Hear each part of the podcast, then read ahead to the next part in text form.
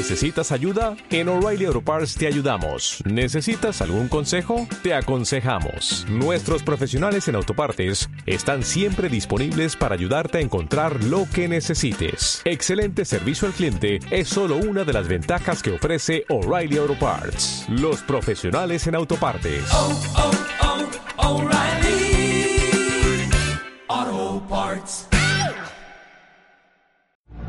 ¿Qué importa cómo me llame?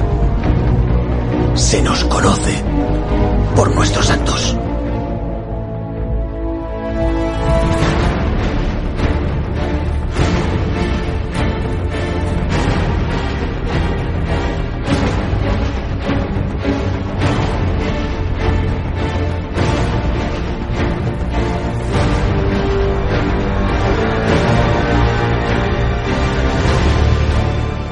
Buenas a todos, bienvenidos a Enseñando Aprenderás. Este episodio se titula ¿Cuánto puede resistir? En él mencionamos a Beethoven, que no solo se le presenta la dificultad de su falta de oído, yo solo conocía esa, y gracias a su resistencia, hoy tenemos y escuchamos su, su música.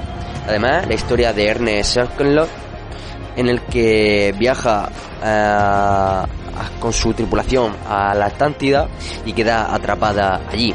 Y tras más de un año logra sobrevivir.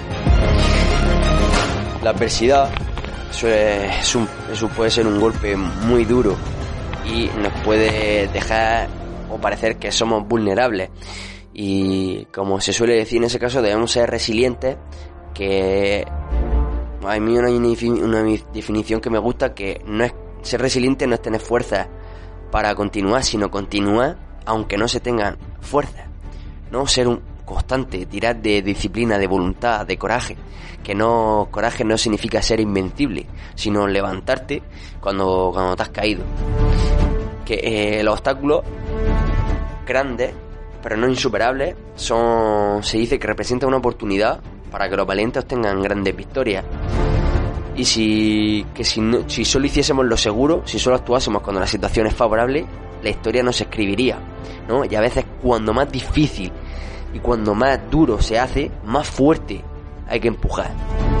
Yo, eh, hay un ejemplo de un juego que se visualiza muy bien, en el juego de la cuerda, que uno tira de un lado y otro tira de otro. Cuando las cosas se ponen difíciles, cuando estás en el límite de la línea, ahí es cuando tienes que aguantar y tirar más fuerte hacia atrás para no sobrepasarla. Es un ejemplo muy visual. Además, también me gusta un, ejemplo real eh, de, los espartanos de la batalla, en la batalla de las Termópilas que a Leónidas le dicen que las flechas de, de Jerjes van a tapar el sol, a lo que él responde, entonces lucharemos a la sombra. Entonces, a la hora de cómo nos tomamos las cosas va a determinar en gran medida nuestra actitud y lo que vamos a hacer, cómo ellos actuaron los espartanos y cómo nosotros actuaremos ante esa situación desfavorable, pero a la que tenemos que aguantar y, y, y, tirar con fuerza para salir de, de ese bache y seguir adelante.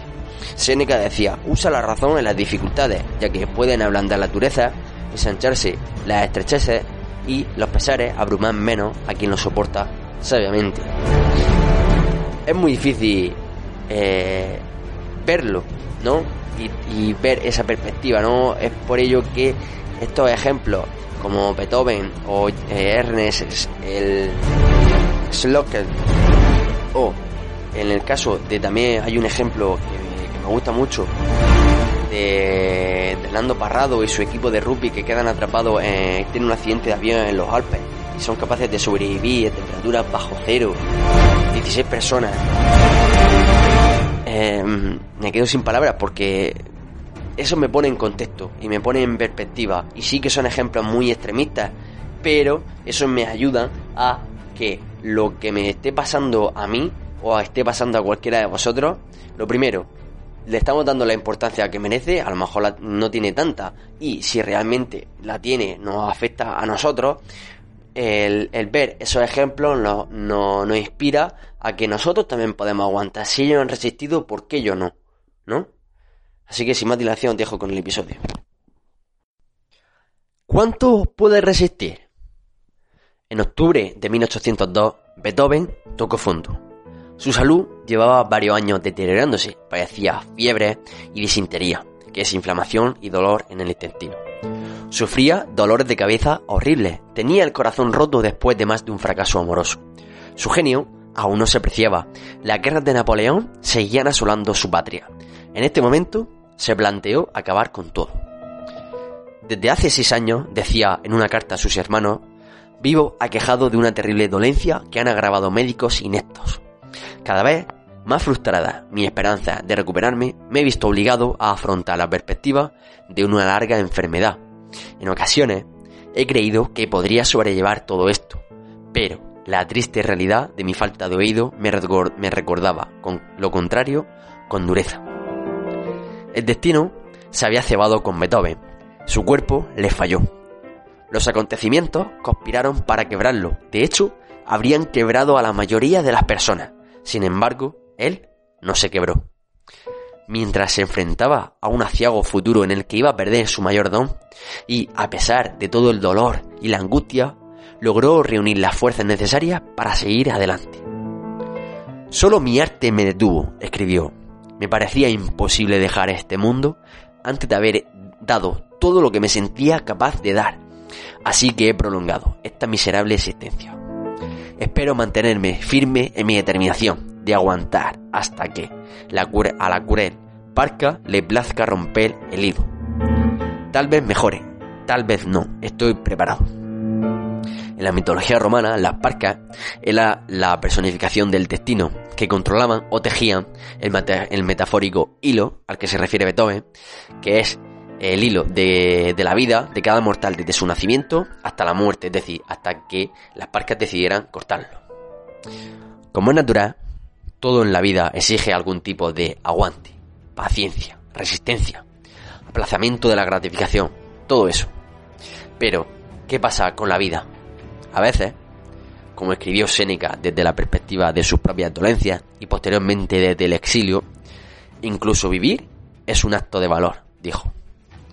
La vida no es justa, no es amable, no solo nos exige fuerza de cuerpo y de mente, sino también del alma. Los antiguos lo llamaban cartería o perseverancia. De lo contrario, no podríamos seguir adelante, no podríamos sobrevivir a los golpes de destino que pretenden desanimarnos, que nos demos por vencidos y abandonemos. La paciencia es la suma de todas nuestras virtudes humanas, no se trata solo de capear uno o dos temporales, sino algo más. Como sabe cualquiera que haya tenido un mal año, una mala década o algo peor. Quienes se ven acosados por las dificultades, el dolor y la duda y se niegan a rendirse, se niegan a dejar de intentarlo, estas personas tienen algo más que valor. Han conseguido dominar su cuerpo y su mente. Debemos considerarlos héroes. La resistencia como la define el filósofo sexto empírico, una virtud que hace que seamos superiores a todo lo que nos parece difícil de soportar. Piensa en Ana Frank, en su ático durante 25 meses escribiendo contenta en su diario. En Stephen Hawking, 40 años en una silla de ruedas por el ELA. En Marco Aurelio, aquejado por una dolencia estomacal de por vida, más tarde por guerra, inundaciones y por una epidemia. Y aún así, se recordaba de que nada era insoportable que en ese caso lo llevaría a la muerte. A continuación vamos a contar una historia de Ernest Shackleton. En invierno de 1915, su expedición a la Antártica quedó atrapada en el hielo. Estuvieron casi un año a la deriva, pues la tripulación no podía hacer nada para cambiar su situación. De repente, la presión del hielo agrietó el casco del barco y este se hundió. Tras una carrera de 563 kilómetros en los botes salvavidas, alcanzaron la inhóspita isla Elefante y por primera vez en 18 meses volvieron a pisar tierra firme. Pero su calvario estaba lejos de terminar. En realidad, acababa de empezar. Como era improbable que por esa isla remota pasaran barcos con poca comida y la moral aún más baja, Sackett Long propuso un plan audaz. Se haría a la mar con algunos hombres y viajaría más de mil kilómetros en busca de ayuda. Con provisiones solo para una semana, la pequeña tripulación desafió los vientos huracanados, el mar abierto con un bote de 6 metros. Piensa en su cuerpo contra los elementos, el hambre royéndole los huesos, el dolor en sus músculos. En abril de 1916, al llegar a Georgia del Sur, por fin estuvieron a salvo, pero Long sabía que su misión se había quedado a media.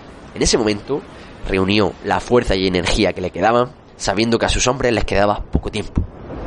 Trató de recaudar fondos y provisiones para volver a la isla Elefante y rescatar a la tripulación que había dejado atrás.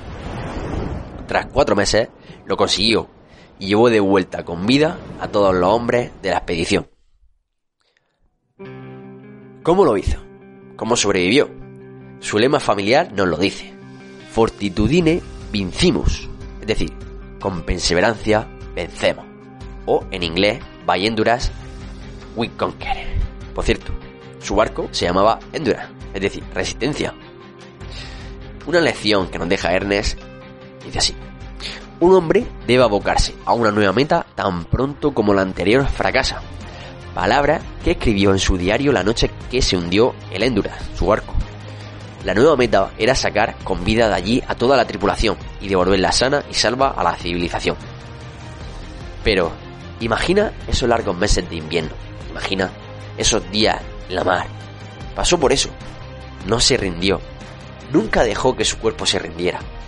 No solo era que supiera cuáles eran sus deberes como capitán, sino que también era lo bastante fuerte físicamente y determinado para cumplirlos, a pesar de todos los obstáculos inimaginables. En lugar de querer que las cosas sean fáciles, debes estar preparado para cuando sean difíciles, porque lo serán, nos recuerda Ryan Holiday. Cuando los grandes conquistadores iban a caballo, a muchos lo llamaban viejo culo de hierro, por su capacidad de aguantar en la silla de montar. Es un rasgo del que muchos carecemos. Creemos que podemos compensarlo con creatividad, pero lo que necesitamos es compromiso.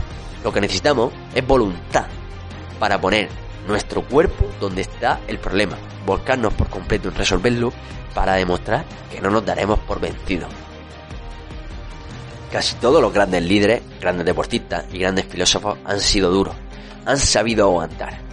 Es lo que se necesita, sacrificio, superar frustraciones, superar críticas, la soledad, superar el dolor.